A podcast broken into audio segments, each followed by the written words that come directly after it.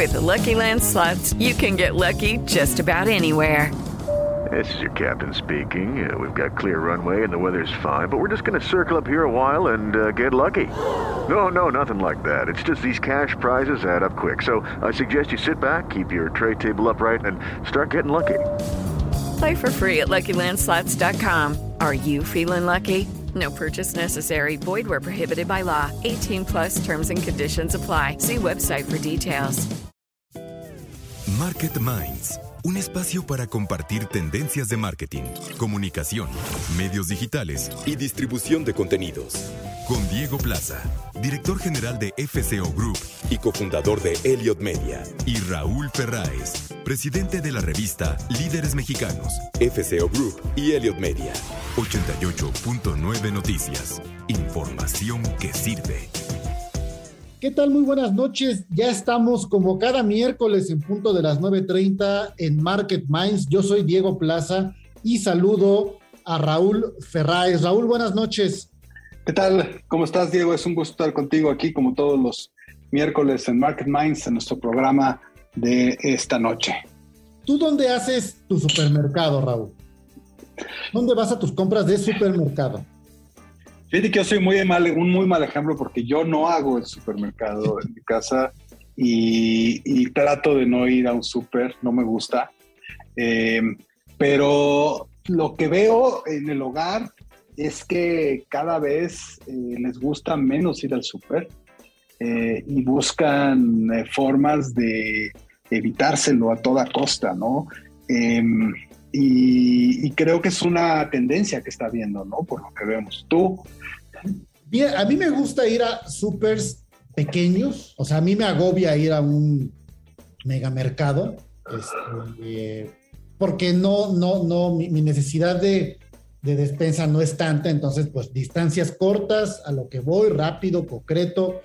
Entonces, ese es mi gusto, pero justo te hago la pregunta, Raúl, porque esta noche vamos a platicar con eh, Carlos eh, Ranero, que es eh, el director de crecimiento de Justo.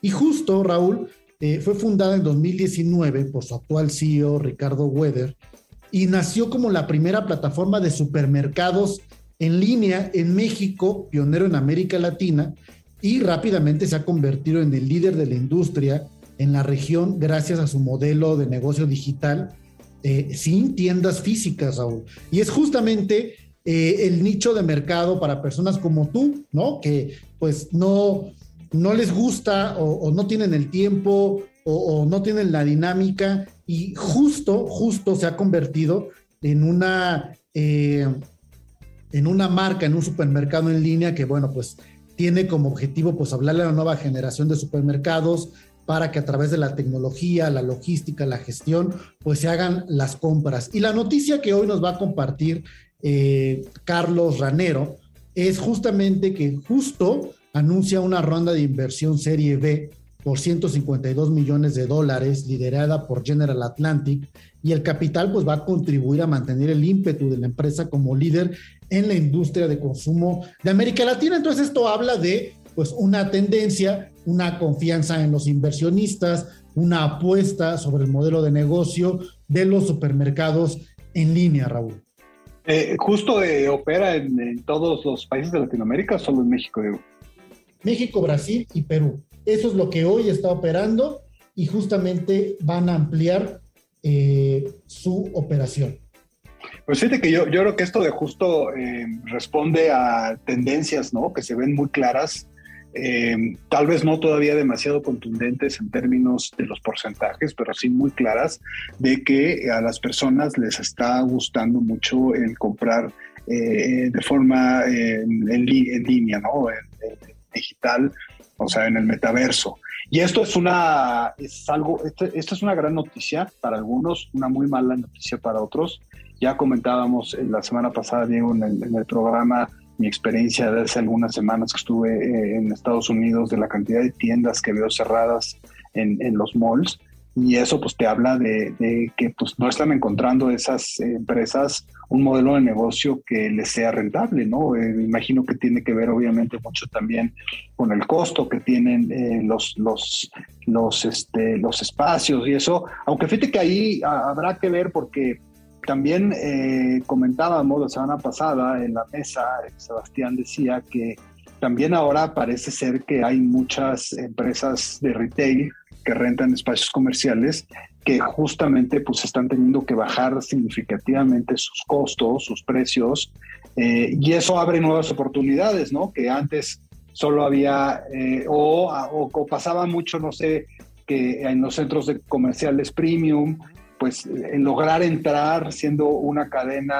chiquita o una tienda individual, pues básicamente era imposible, ¿no? Porque eh, primero había había demanda brutal por espacios, entonces los centros comerciales pues daban el lujo de escoger a quién querían de, inquilino eh, y obviamente pues se daban el lujo de, poner los precios que querían. Pero yo, por ejemplo, en mi experiencia esta que tuve hace poco allá, veo que ahora las tiendas de cadena que están siendo sustituidas por, por tiendas que yo por lo menos no identifico esas marcas. Eso quiere decir que son tiendas o muy locales o cadenas muy chiquitas pero también ahí se abre oportunidad para otro tipo de negocios, ¿no? Que a lo mejor ya a precios más convenientes, sin, pasos, sin precios de traspaso tan grandes como había en lo que llamaban el guante, ¿no? Lo que te costaba que alguien te cediera su local o que, o que, te, o que tú... Eh, todo eso creo que también está abriendo eh, eh, muchas oportunidades para otros, pero lo que sí es un hecho, Diego, es que yo creo que sí está habiendo una migración muy, muy grande hacia los temas digitales. Ahora, la gran pregunta aquí es hasta dónde va a llegar esa migración. O sea, ¿qué tanto de verdad va a llegar un momento en que no vas a querer salir de tu casa y que solamente vas a querer comprar en línea? ¿Tú qué opinas, Inés, con eso? Yo creo que no va a haber un modelo absoluto. Yo creo que el híbrido basado en la experiencia pues, de nuestra propia naturaleza humana, en el que necesitamos relaciones pues presenciales, físicas, nos va a permitir que no desaparezca por completo cierto tipo de experiencias en las que sí el valor presencial es más alto y en las que son más transaccionales, yo creo que se van a volver más ágiles y más directas en el caso de ciertas compras en línea que ya se dan como modelo automático, ¿no? Posiblemente, eh, pues un jabón para trastes, pues requiere poco análisis presencial, ¿no? Que a lo mejor una prenda de ropa, en el cual pues implica probarla, verla o la propia experiencia de entrar a la tienda. Pero yo sí creo que sobre todo en las mercancías eh, no perecederas y de, alta transacción como una pasta de dientes, como un desodorante, como, bueno, y yo creo que muchas más. Hoy la gente compra autos en línea, ¿no? Y, eso está sucediendo, pero me parece que son las apuestas menos maduras a hoy. Eh, pues yo creo que sí va a, crecer. Eh, y bueno, esta tecnología basada en aplicaciones, pues también hacen que quizá la adopción a la tecnología eh, se va a deber a que la experiencia eh, digital pues sea muy amigable, sea muy segura, sea muy rápida. Parece broma, Raúl, pero en México no hace mucho que tú vas al supermercado físico y ya están las cajas en las que tú puedes pagar solo. Yo sé que esto no tiene nada nuevo en el mundo o en Estados Unidos, pero en México no tiene mucho tiempo. Y eso habla también de la practicidad de la transacción para ciertas experiencias de compra. Claro. Y otro tema que es interesante y que yo creo que deberá evolucionar es que si bien eh, creo que todos nos hemos dado cuenta que cada vez eh, los centros comerciales eh, de repente están cerrando tiendas que no están encontrando un modelo de negocios que sea rentable para ellos. Lo que sí es un hecho, Diego, es que los centros comerciales son eh, un imán brutal para eh, muchas personas para ir a pasear, para ir a entretenerse, para ir a pasar el rato, para ir a, ahí se quedan de ver, ¿no? Con amigos. Eso sí me impresionó eh, el centro, los centros comerciales llenos en Estados Unidos, pero ves a las personas caminando y grupos de chavos y que no traen bolsas, pero que se ve que están ahí, que están divirtiéndose, que porque también lo, piensas y, a qué otro lugar vas así a, pasar un rato, ¿no? A divertirte. Entonces, yo, yo creo que, por ejemplo, nosotros tenemos aquí cerca de nuestra, nuestras oficinas un centro comercial eh, en el sur de la Ciudad de México que se llama Arts, que justamente ves mucho ese fenómeno, ¿no? Los, los fines de semana llenos de chavos, de gente, eh, que, que, ahí se quedan de ver para, para platicar, ¿no?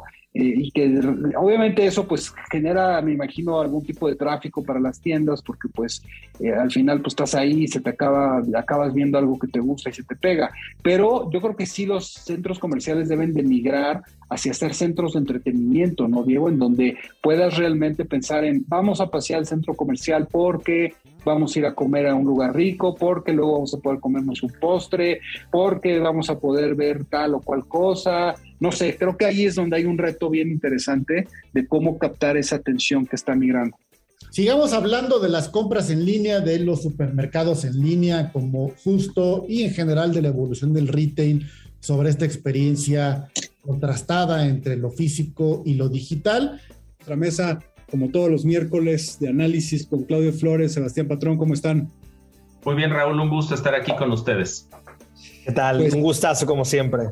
Fíjense que, vengo regresando de, un viaje a Estados Unidos y fui a un mall y me sorprendió la cantidad de comercios que están cerrando dentro de los malls en Estados Unidos. Eh, eh, preocupante, ¿no? Eh, por ejemplo, ahora me, toqué con que la, famosa tienda de, de, ropa Gap, ¿no? Que por lo menos para mi generación era pues icónica, ¿no? Este, eh, acaba de cerrar ya eh, ahí en, el mall donde estuve y, ves muchos locales que pues no parece que se vayan a volver a abrir, ¿no? Eh, el último estudio que hicimos con Helio Channel sobre la generación Z, pues nos habla de una generación que ya vive este tema del metaverso como parte de su realidad habitual, ¿no? Donde difícilmente encuentran diferencias entre la realidad y su mundo digital en que lo mismo les da ver algo físico que digitalmente y por lo que veo en muchas de las eh, pues, de las de, los, de los números que están están saliendo sobre todo en mercados como el americano que es más evolucionado en esos términos que el de México pues sí es una generación que está empezando a comprar mucho más digital que físico no eh, y ahí bueno han surgido muchas eh, aplicaciones no desde temas como Uber y todas las que salieron para temas de compra de comida y de, cosas de, comer, hasta pues las del súper, ¿no? Que ya ni siquiera tienes que ir al supermercado, este, como justo, que justamente estamos haciendo una entrevista en este programa. ¿Qué, qué predicción tienen ustedes en este sentido? O sea, ¿cuáles va a ser el, el, realmente los patrones de consumo de las nuevas generaciones hacia este tema de las aplicaciones del mundo digital, Claudio Sebastián? Pues mira, si quieres para hacer un primer saque en esta materia, eh, es una tendencia sociológica irreversible. Eh, ¿a, qué, ¿a, qué, me refiero? Eh, estamos viendo la penetración incremental año con año, Sebastián, de Internet y también una intensificación de todas las cinco cosas que estamos haciendo más digitalmente que antes las personas que tenemos el privilegio del acceso a datos y a la tecnología, las llamadas internautas, estamos trabajando más digitalmente que antes, estudiando, entreteniéndonos, consumiendo y socializando más, más eh, digitalmente que antes. Y, la comer, y el comercio no es una excepción, Raúl. Que estamos viendo una tendencia incremental importantísima en el uso de la compra digital en dos vertientes, la compra, digamos, por ejemplo, del supermercado digitalmente y que te lo lleven a tu domicilio, o eh, la compra digital de tu supermercado y lo pases a recoger, ¿no? El, el, pick-up eh, o el delivery. Y solo para poner un referente para, para nuestro querido Sebastián, en 2016, Nielsen, hace 7, 8 años, hizo un estudio que se llama The Future of Grocery, con más de 30 mil personas en 60 países. Esto quiere decir más o menos cuatro años antes de la pandemia, Raúl Sebastián, y ya 13% de las personas en el mundo declaraban realizar compras en alguna tienda virtual con entrega a domicilio y 12% declaraban realizar compras en tienda virtual y pasar a recoger su pedido. Es decir, 25% de los entrevistados por Nielsen en ese momento, eh, seis o siete años antes de la pandemia. Perdón, cuatro o cinco años antes de la pandemia. Eso es lo que estamos viendo y yo creo que es una tendencia que llegó para quedarse. Y si eh, llegara, a ser, hegemónico, eh, digo, yo creo que ahí la, la, data nos dice que el país más avanzado en el tema de comercio electrónico es Reino Unido, UK, por mucho. eh, pero los países como China y Estados Unidos están también muy avanzados y yo creo que lo que estamos viendo en América Latina son eh, un cambio a pasos agigantados, ¿no? Sebastián, ¿cómo ves? No, totalmente. Lo que, lo que pasa es que con la sofisticación tecnológica de logística, de agenda que hay hoy en día, todas estas actividades que son parte de la vida cotidiana de las personas, creo que el trayecto se va a convertir en un tengo que a quiero. Y ahí es donde va a haber un gran shift. Antes tenías que ir al súper. Antes tenías que irte a cortar el pelo. Antes tenías que irte a hacer un, un, check-up a, a, un laboratorio. Hoy en día es quiero ir al súper, se me antoja salir el depa para ir al súper. Eh, ¿Qué porcentaje antes tenía con el que quería? No lo sabemos, estamos por descubrirlo, ¿no? O sea, creo que va a pasar a ser un, una, especie de, no a morir al 100%, porque siempre va a haber gente que quiera ir, ah, porque me gusta a mí que me atiendan precisamente, pero creo que estamos en, un entendimiento de cuando vemos la data que en realidad el quiero es eh, eh, mucho, mucho menor que el tengo que ir, ¿no? Entonces, pues eso es lo que vamos a estar viendo. Entonces, toda la gente que tiene la opción, por ejemplo, a mí yo no me gusta ir al súper, no he ido al súper en tres años y no voy a volver a ir, mi esposa igual, o sea, esas personas ya no tenemos que ir al súper, entonces eh, el, el, tiempo es valiosísimo, tenemos startups de billones de dólares que hace que la gente sea un por ciento más productiva al día y 15 minutos ya son valorados como oro para las nuevas generaciones, ¿no? Que, te ahorran. Imagínate el trayecto al súper en la Ciudad de México, no son 15 minutos, es bastantes horas. Entonces... Eh, a Claudio y a mí nos tienes que recomendar la de que te cortan el pelo, ¿no? Este, no me la sabía, de que te puedes cortar el pelo virtual, ¿no? Pues claro. ya me uso un rastrillo, la verdad, Sebastián, tú que tienes una cabellera envidiable, eh, para los pelones como Raúl y como yo, pues sí, ¿no? Pero ya, empiezan. Yo, yo, en la Ciudad de México, yo, me, yo hubo una época cuando había un, un, estilista que lo hacía a domicilio, me lo cortaba a domicilio. O sea, pero este porcentaje al final siempre va a ser un mix, ¿no? O sea, no, no me imagino yo tampoco eh, eh, que, no sé, ahí la data todavía no llega a esos niveles, digo, y no tengo datos eh, actuales, no sé si tú, Claudio, el porcentaje que ya estará significando en Estados Unidos o en, eh, Reino Unido eh, lo que está comprando la gente vía digital a física, pero todavía sigue siendo relativamente bajo, ¿no? Sí. Pero lo que ya hay son evidencias como esta que acabas de mencionar, el cierre de las tiendas de ladrillos, digamos, de brick and mortar, le dicen los norteamericanos, y la llegada masiva de la oferta digital. Esto lo vimos y además es prepandémico esto, Sebastián, te acordarás aquella en el Advertising Week en 2019, que siempre lo menciono porque es un eventazo, este, en, Nueva York, donde una de las notas era el cierre de la tienda Toys R Us de, este, de Times Square. Es decir, eh, tiendas icónicas que dieron, dieron que, se, que, dejan su espacio físico y se vuelven mucho más digitales. Y yo creo que sí, Raúl, siempre vamos a tener esta, estas eh, conductas muy analógicas físicas, muy digitales o virtuales, incluso híbridas con realidad aumentada. Y como dice Sebastián, siempre habrá quien quiera tener la experiencia del súper, pero entonces el supermercado va a tener que mejorar la experiencia del súper porque ya no va a poder ser sufrida. Y otra cosa que es relevante, así como hay personas que siguen yendo al puesto de periódicos y se compran su periódico y leen su periódico y se llenan de tinta los dedos, eh, hay gente que ya jamás va a volver a comprar un periódico. ¿No? Entonces, esa coexistencia me parece que se va a dar, pero es cierto que yo creo que es hegemónico y que solo una cuestión de tiempo, Raúl, ¿cuánto tiempo vamos a tardar en llegar a modelos donde los modelos dominantes sean los modelos de comercio digital y las excepciones sean las tiendas físicas? Pero sí vamos para allá, ¿no, Sebastián? Sí, y yo, yo creo que la clave también está en cuál es, a dónde está yendo la gente hoy en día. O sea, ¿a qué van? A experiencias van a festivales, han tenido un boom extraordinario, restaurantes. ¿Dónde están dejando de ir? Es decir, ¿qué, experiencias serán un tengo que ir a diferencia de cuál es un quiero ir? Entonces, yo creo que también va a haber mucha estrategia si se achica un poco la parte de, brick and mortar, de muchos servicios, etcétera. Va a, tener que haber valores agregados de cierta manera, ¿no? Eh, eh, te pongo un ejemplo, o sea, imagínate que tú vas a ir a City Market y, el atractivo va a ser que va a haber ahí clases de cocina gratis. No lo sé, me explico, o sea, va, va, a tener que va a haber un valor agregado también y va a haber ahí una combatividad que, que, es lo que lo digital nunca te va a dar a lo mejor y por ahí va a ser también estrategias de ese tipo, ¿no? O sea, ¿por qué voy a ir a un Barnes Noble si no comprar un libro directo en Amazon? Bueno, porque a lo mejor en club de lectura, este, de comunidad, de, eh, eh, en, ciertas eh, posiciones. Firmas de libros de los autores, ¿no? Exacto, experiencias. exacto, experiencias, va a tener que haber, va a haber un valor agregado para que la gente un poco valore esa parte física, ¿no? bueno, de hecho también hay un tema ahí de publicidad interesante. El otro día estaba escuchando a, la, fundadora de Ben Frank. Cada vez se vuelve más caro digitalmente captar clientes, el famoso CAC.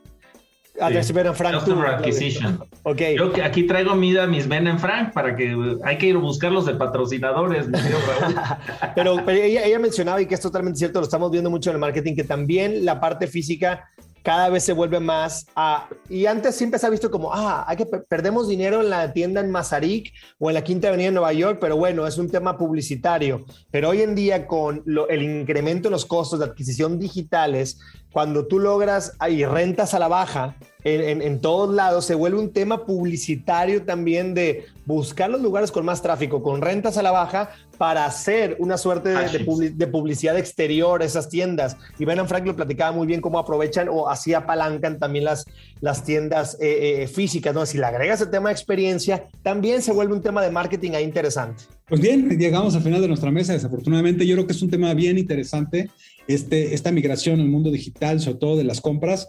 Y, bueno, seguiremos, seguiremos explorándolo. Gracias, Sebastián. Gracias, Claudio, por estar aquí en el programa y nos vemos la semana que entra.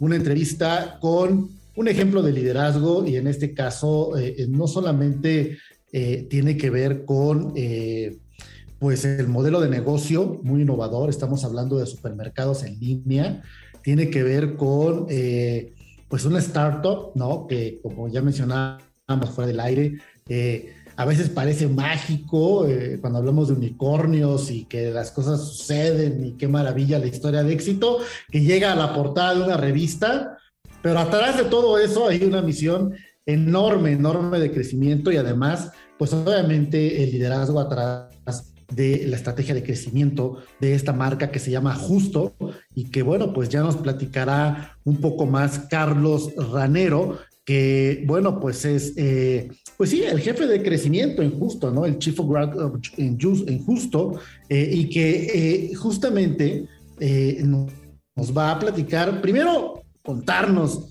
de qué va justamente la empresa y segundo, hablar también de este importante logro que comparten sobre eh, pues el crecimiento. Eh, justo anuncia una ronda de inversión eh, por 152 millones de dólares, obviamente para acelerar el crecimiento de la compañía del fondo General Atlantic. Carlos, muy buenas noches, bienvenido a Market Binds.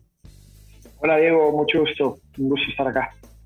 Bueno, pues eh, ¿por qué no comienzas platicándonos cómo surge la idea de tener un supermercado 100% en línea en eh, una dinámica del consumidor eh, pues sumamente tradicional, ¿no? O sea, vamos, desde las tiendas de raya seguramente pues siempre hemos ido a un establecimiento, ¿no? Entonces, ¿cómo surge la idea de tener justo como un supermercado 100% online? Mira, la, la, idea viene de Ricardo Beder, el fundador, él, em, digamos, él creía firmemente que, que, la experiencia de pedir tu supermercado a tu casa, que te lo entregan a tu casa, podía ser mucho mejor. Em, y cuando él eh, eh, se dispone a solucionar ese problema del consumidor, que para nosotros es un problema del consumidor, eh, ahí nace justo y nace una idea de cuál debería ser la experiencia ideal de cómo recibir tus compras a la puerta de tu casa. ¿no?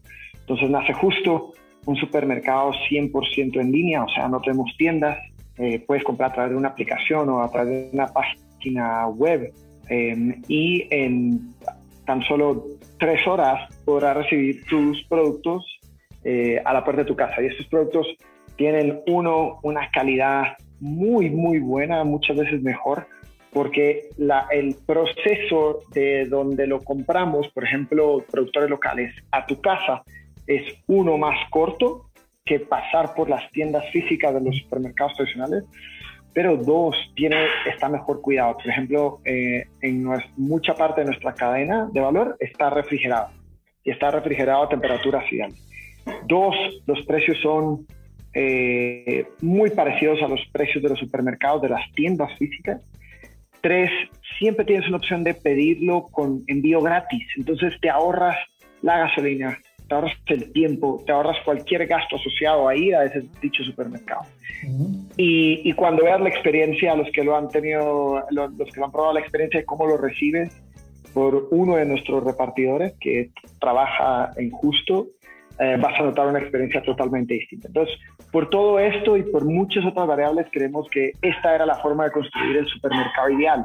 Y, y ahí nace nuestra ambición de crear el supermercado favorito de los latinos y es una meta que queremos cumplir en los próximos 10 años. El supermercado favorito de los latinos y cuál ha sido el crecimiento justamente en México y en Latinoamérica. ¿Cuándo se fundó? Eh, ¿Dónde comenzaron? ¿Y cuál ha sido la experiencia de crecimiento?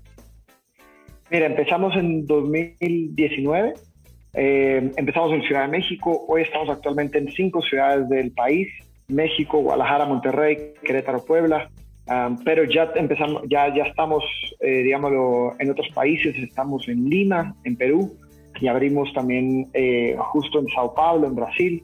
el crecimiento del último año fue de 5, 5X, digámoslo así, en el 2021 el crecimiento fue de 5X. Entonces, em, eh, muy emocionados de la expansión, muy emocionados de, empezar por los dos países más grandes de Latinoamérica, que es México y Brasil, y lo que, y, y lo que ese reto conlleva, ¿no? Entonces, eh, todavía nos falta mucho más expansión en esos dos grandes y, y también en otros países de Latinoamérica. Y, bueno, ahí eh, no puedo no preguntarte la variable, eh, la variable pandemia, que en todo caso, pues eh, generó una aceleración digital, no solo en las compras, sino en, en, en la vida del consumidor. Eh, y esa variable la tuvieron ustedes, ¿no? En este momento de, crecimiento, ¿no? Es qué tanto juega a favor y qué tanto juega como reto una vez que salimos de este momento. Mira, yo creo que la, pandemia aceleró algo que ya venía. No, no hizo que el consumidor empezara a actuar de una forma que nunca hubiera pasado. Okay. La verdad es que todo lo que venía, iba a pasar y pasó durante la pandemia, estaba a la vuelta de la esquina para todos los latinos. Sí, y, te digo esto porque lo veníamos de, venir en muchas otras geografías del mundo. Punto número dos, sí, seguro, nos abrió una ventana a que muchos consumidores nos probaran, a nosotros y a varios otros, mm, que mm. probaran el servicio digital de los supermercados establecidos, que probaran servicios de, los, de las empresas que compran en las tiendas y te lo llevan a tu casa, que probaran otros competidores más eh, parecidos a nosotros. Entonces, creo que fue una ventana para que muchos probaran. Pero si me preguntas para mí, eh, al final eh, este paso en, el cambio de hábitos de los latinos iba a pasar. Mm. Creemos firmemente que cualquier latino no debería perder tiempo yendo al supermercado, mm. Debería pasar tiempo en su casa haciendo ejercicios con su familia, eh, leyendo, educándose, en vez de ir a meterse a los tráficos de las grandes urbes donde vivimos. Mm. Y sobre todo porque los, los, precios y la calidad con la que te ofrecemos llevártelo son iguales o mejores. Claro. Entonces no, no estás haciendo ningún sacrificio, al contrario, estás ganando tiempo, estás ganando dinero eh, y para mí eso, eso es, es un cambio que esperamos que, que, cada vez se, se asente más. Más allá que una ventana y puede que algunas personas todavía están un poquito, eh, digámoslo, eh, no convencidas de hacer cambio, estamos seguros de que la vida de estas personas va a ser mucho mejor si lo decimos. Y, bueno, ya eh, con, esta respuesta que nos das y, hace un momento, ya nos hablabas de las ventajas eh, y de los, de los beneficios y de las cosas positivas y los atributos de, una marca, de un supermercado en línea como justo. Pero hablando un poco más de marketing, ¿qué le dice la marca al consumidor? Eh, eh, ¿En dónde deberías de colocar ese brand loving que, que, quieres que permee más allá de que es rápido, que es mejor el producto, que la cadena de valor? ¿Cómo quieres que la gente se enamore de tu marca? Mira, para mí em, es una ambición porque sería totalmente incorrecto decir que ya construimos una marca como la queremos, pero es una marca que queremos que tenga una clara forma de impactar la vida de las personas. ¿En qué? ¿Impactar en qué? Uno, en ayudarte a comer más saludable. Sigue siendo un, gran problema en Latinoamérica y sigue siendo una tendencia el cómo todos estamos tratando día a día a que tanto nosotros como nuestras familias coman más saludable. Y para nosotros una vida más saludable empieza por productos más productos frescos. Eh, ¿Sabes? El, el, hábito de tener productos frescos en tu casa. Y eso era algo que de lo que digámoslo, tenía un tendón de alquiles la, la, industria. Que alguien más seleccionara productos frescos por ti y te los llevara de la calidad como tú querías, no era algo que la gente uh, reconocía como, como, como eh, eh, buen valor que daban los otros competidores. Punto número dos, eh, queremos ayudarte a que tengas más tiempo para ti. Si sumas todas esas horas que pierdes en ir al supermercado, estamos seguros de que, que, que son mucho más eh, eh, mucho mejor retorno el que las uses eh, con tu familia para tu desarrollo profesional o por cualquier otra acción que perderlas en el Y tres, la parte económica.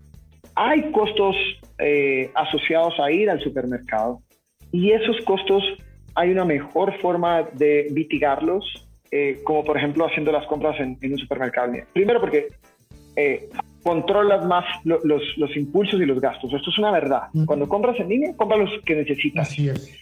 Punto número dos, te ahorras los gastos de ir a esto. Hay gastos asociados a eso. Y hay formas, con empresas como Justo, de tener un envío gratis. Por todo esto, para mí, hay, eh, queremos ser una marca que, está sintonizada en cómo impactar tu vida y que, que queremos ayudarte más allá de llevarte el jitomate, ¿sabes? Eso, eh, nosotros queremos impactar tu vida en las cosas que más importan en tu vida. Muy bien, muy bien, y, me encanta, me encanta eh, eh, esta forma. Fíjate que hace poco platicábamos con la gente de una plataforma de streaming y, justo hablábamos sobre cuál era su principal competidor, ¿no? Obviamente la respuesta que cualquiera pensaría sería otra plataforma de streaming. Y dijo, no, fíjate que el tiempo libre de las personas, ¿no? Porque estamos compitiendo nosotros por, ahí es diferente, ¿no? Es decir, en vez de que vayan al parque, que se queden viendo la serie. En vez de que vayan a comer a un restaurante, que coman en casa viendo la serie, ¿no? Bueno, pero es un poco el, el, ir más allá en pensar en, en, impactar en la vida de las personas, no solamente en su ciclo de consumo, sino en, la vida. Y en el caso de lo que ustedes plantean es ese tiempo que inviertes hoy en ir al supermercado, que es además el gasto de la gasolina, del estacionamiento, el riesgo. Eh, hace poco se cayó un techo de una tienda de supermercado aquí con una granizada. Digo, eso es muy circunstancial, pero bueno, eh, qué, padre, qué padre esta, esta promesa de marca. Y, bueno, pues una noticia importantísima, Carlos. Eh, recientemente anunciaron una, una ronda de inversión de 152 millones eh, de dólares. Y en, términos de marketing, ¿qué, qué, va, qué, qué van a impulsar? ¿Qué actividades van a generar? ¿Cómo van a aprovechar este impulso de inversión en el modelo de negocio eh, para la estrategia de marketing? Vale, entonces creo que eh, no está más contarte que parte de esa inversión es para, para con una expansión tecnológica, invertir en nuestras capacidades tecnológicas, porque parte de cómo creemos que podemos entregar una mejor experiencia es eh, apalancándonos de, la, de data y tecnología. Punto número dos es una expansión geográfica, eh, un poquito con lo que ya te conté. Y la tercera es la expansión de nuestra marca, ¿no? Y ahí, digamos, la, principal batalla es crecer el conocimiento de marca. Hoy, o sea, somos un, supermercado que estaba un poco más de dos años eh, y, y, somos una marca que eh, tenemos que darnos a conocer mucho. ¿no? Entonces, eh, parte de la inversión va a ir en eso. Em, hoy, em, eh, hasta ahora hemos usado, por ejemplo, medios digitales sobre todo y estamos haciendo planes para expandir eh, nuestro mensaje tanto en los medios, en las formas también. Y ahorita que mencionabas de la expansión de la marca, también leía por acá que dentro del catálogo ustedes tienen una marca, una marca propia, ¿no? Cuéntanos de ello, cómo surgió esta idea, qué tipo de productos manejan y por qué la apuesta de tener una propia marca? Mira, eh, eh, creemos firmemente que Latinoamérica durante la próxima década va a ver el renacer de las marcas propias. Durante los últimos 20 años creo que todos los latinos vimos marcas propias que estaban muchas veces orientadas a, eh, a, ofrecer un, un, precio más bajo, no necesariamente la calidad ideal. y creemos que eh, ahora se viene un momento donde las marcas eh, propias van a jugar un rol mucho más preponderante en los hogares. Eh, y, van a, las apuestas no va a ser solo por ofrecer un precio más barato, sino una calidad diferenciada o algo que una calidad superior, pero a un costo no tan alto como lo podrías encontrar de otra forma. Entonces, nosotros estamos apostando fuertemente por esto. Creemos que es gran parte Ah, de, nuestro modelo de negocio. Creemos que el, el, play de nuestra marca propia responde a nuestro principal eje de diferenciación, que es la, la calidad y la frescura. Entonces estamos apostando por, por, cualquier línea de productos que, que, nos ayude a construir esa promesa. Eh, tanto eh, eh, lo que justo le pone a esos productos, al ponerle la marca justo en los productos, como lo que esos productos dicen de justo al tenerlos. Entonces, por ejemplo, tenemos una línea de lácteos artesanales. Tenemos más de 100 productos a granel, nueces, semillas, chiles, especias, eh, que puedes comprar eh, en gramajes como tú lo quieres. Tenemos nuestra propia panadería natural, eh, jugos naturales, leches vegetales y muchas más cosas por venir. Muy bien, pues enhorabuena eh, eh, justo, pues es una empresa que está trabajando para mejorar la vida de las y los mexicanos y latinoamericanos, proporcionándoles una nueva generación de supermercados, supermercado en línea y que seguramente cada día veremos pues eh, con muchísimo mayor presencia, con muchísimo mayor potencia, gracias también a este anuncio que hacen de una inversión del fondo de General Atlantic por 152 millones de dólares. Y bueno, pues una compañía que ya está en, eh, México eh, eh, y en Brasil, los dos principales países más grandes de Latinoamérica. Hemos platicado con Carlos Ranero. Carlos, muchísimas gracias por estar en Market Minds. Diego, a ti y a todo tu equipo, muchas gracias. Hablamos, espero, muy pronto. Muy bien. Y bueno, primero eh, fue uno, Google era el que dominaba la publicidad online y quien se llevaba la mayor parte de sus ingresos. Tú has compartido eh, aquí, Raúl, pues como la razón social de, Google, de YouTube, Alphabet, pues es, eh, ahorita nos actualizas los porcentajes, pero bueno, es el captador o era el captador de publicidad más grande de publicidad digital. Luego llegó Facebook y el dominio se convirtió en un duopolio, Raúl, en el que los ingresos por publicidad se repartían entre dos grandes players. Eh, y bueno, pues ahora eh, eh, llegó Amazon, del gigante del e-commerce, que abrió pues tímidamente una división publicitaria ya ha ido creciendo tanto para que hablemos pues de un posible tripolio, ¿no? en, en 2021 Amazon facturó 31 mil millones de dólares en anuncios, lo que la posiciona sin lugar a dudas entre los grandes del mercado de publicidad online.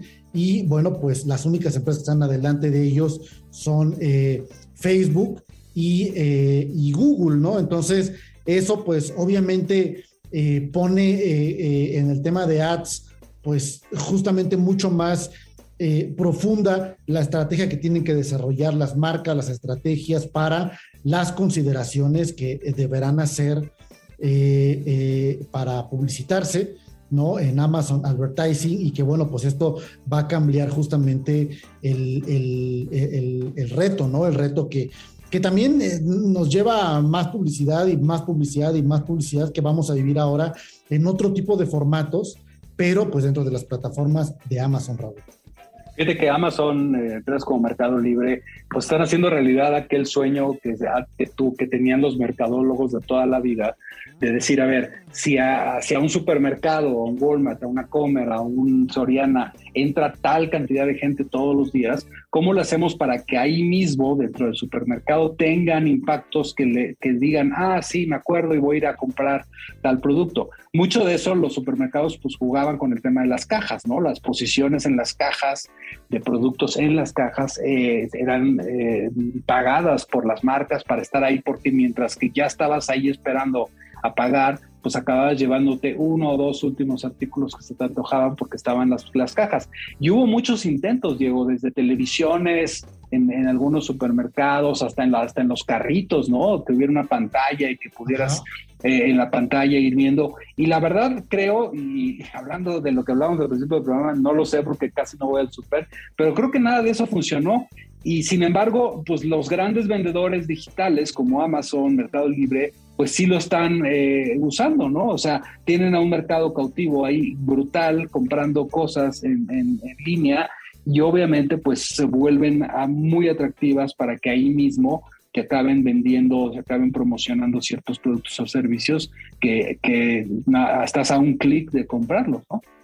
Y mira, eh, en el caso de Amazon, pues eh, justo esto que mencionas, ¿no? La idea es colocar publicidad en las campañas que aparecen o cuando tú estás buscando productos en su web, ¿no? Estás comprando, pues te aparece la publicidad o te promueven con publicidad algún producto específico como lo mencionas, pero pues también hoy otra parte muy importante es vender anuncios en las ofertas eh, de Amazon, por ejemplo, en los anuncios vinculados pues, a su plataforma de streaming que pues eso le da otra potencia muchísimo más grande, ¿no? Que es el gran debate también de las plataformas de streaming, si tienen o no tienen anuncios y si deberían o no de tener anuncios, ¿no? Que hasta hoy creo que casos como Netflix eh, aún no incursiona en esa parte, Raúl.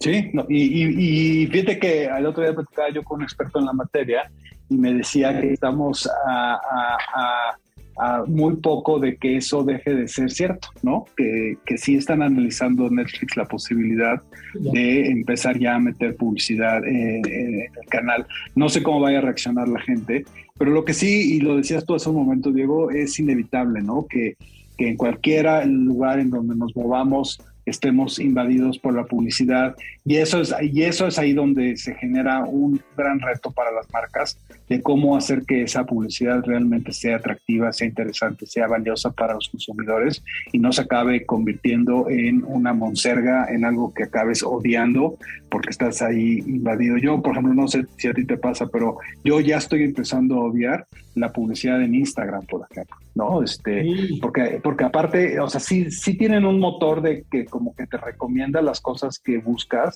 pero llega un momento en que, en que ya dices basta, ¿no? O sea, ya no quiero saber más. Entonces, sí, sí, yo a mí, si me preguntas si habría que hacer una encuesta, yo sí estoy empezando a odiar, digo, Instagram es de las redes que yo más uso, eh, yo sí estoy ya empezando a odiar la publicidad en Instagram, no sé tú qué opinas. Sobre todo porque ya es más, eh, a veces, justamente el contenido publicitado que, que te lo indican, eh, te, lo ponen ahí como algo que es publicidad y algo que puedes elegir o no, este, pero eh, justamente sí creo que termina por ganar la batalla, la publicidad versus el interés libre de la audiencia por no verla, porque pues ahí lo vemos, ¿no? Regresando nuevamente, como dices, el caso de Netflix pues sería muy clave, ¿no? Yo creo que donde empiece una de las eh, a hacerlo, pues, pues es algo que no van a poder evitar las demás plataformas de contenido, Raúl. Pues sí, y eso hace que la publicidad también sea menos efectiva, ¿no? Como pasaba ya en la tele, venían los anuncios, te parabas, te ibas al baño, cambiabas el canal. A mí me pasa ya en Instagram, vienen anuncios yo más bien ya los, siquiera los veo, ¿no? Les, les trato, ya los, los empujo porque me, molestan, empiezan a molestar, ¿no? Eh, obviamente siempre hay cosas que te llaman la atención y, esas son parte de, pero sí creo que es algo que, que va a ser un gran reto en el futuro ya. Así es, Raúl. Y bueno, pues ha llegado el momento de despedir el programa de esta noche. Eh, no sin antes recordar, como cada semana lo hacemos, a que nos escuchen también en iHeartRadio, que entren a la plataforma eh, de streaming y contenido on demand iHeartRadio y ahí encuentren todos los capítulos de Market Minds que hemos eh, realizado para ustedes y que nos sigan en las redes sociales. Y bueno, pues nos vemos el próximo miércoles en punto de las 9.30 de la noche cuando sea eh, una edición más de Market Mind. Muy buenas noches, buenas noches Raúl, buenas noches a todos. Buenas noches. Esto fue Market Minds, un espacio para compartir tendencias de marketing, comunicación, medios digitales y distribución de contenidos. 88.9 Noticias. Información que sirve.